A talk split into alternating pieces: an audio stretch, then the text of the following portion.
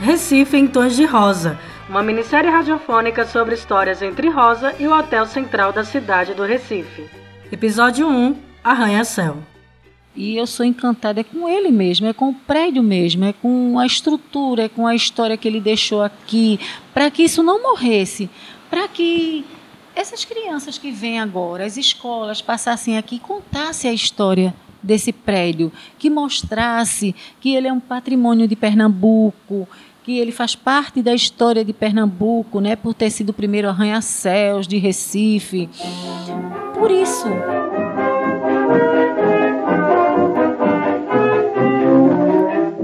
Os edifícios altos surgem como resultado do processo de verticalização que busca a multiplicação vertical do solo. Esta necessidade de construir cada vez mais alto ao longo da história da humanidade ultrapassa razões arquitetônicas e urbanas. A corrida da verticalidade envolve questões também de poder político e econômico, desde a mítica Babel, passando pelas pirâmides do Egito, grandes catedrais, torres do século XIV, até os atuais arranha-céus. No Brasil, a verticalização em edifícios de apartamento aparece a partir dos anos 1920, justamente com a implementação do elevador os edifícios altos representam a imagem de expressão de poder e causam impactos ao ambiente urbano. A verticalização das cidades é um assunto complexo, que abrange aspectos negativos e positivos de como um prédio pode afetar a vida de uma pessoa ou de toda uma cidade.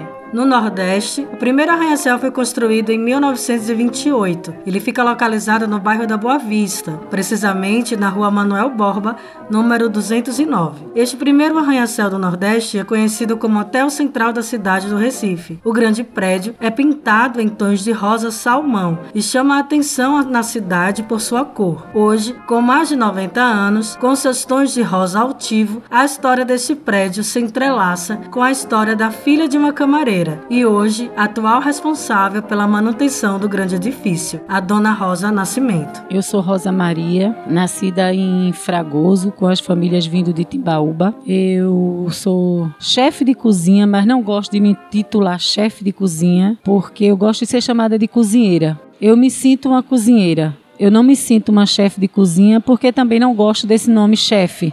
Eu gosto de ser cozinheira. Na minha cozinha eu gosto de cozinhar e gosto de ter as pessoas que me ajudam, que me, auxiliam. Eu gosto de ser cozinheira. Eu gosto de matar galinha, eu gosto de temperar galinha, eu gosto de estar tá mexendo nas minhas panelas. Eu não gosto de mandar fazer, eu gosto de fazer.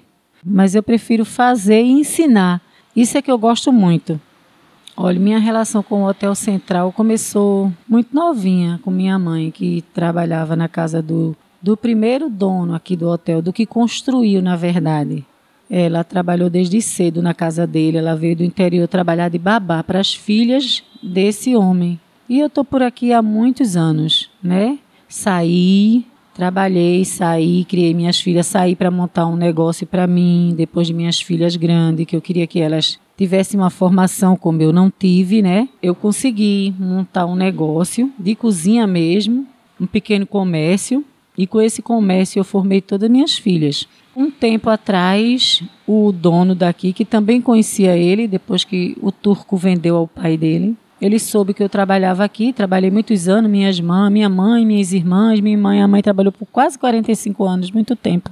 Tem uma minha irmã mais velha que trabalhou 30, tinha outra minha irmã Rosilda que trabalhou 30 também, então todas aposentadas. Eu já era para estar também, mas aí eu não sei parar.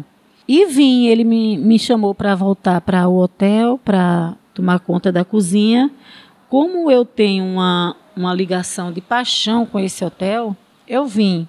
Mas aí eu vim, mesmo tendo meu comércio. Cheguei aqui, a paixão voltou a esquentar novamente, né? Você acabou de ouvir a minissérie Recife em Tons de Rosa. No próximo episódio, vamos continuar esse passeio histórico conhecendo as movimentações culturais que ocorriam na década de 30 e que hoje tem novas configurações com as pinceladas de rosa no Hotel Central da cidade.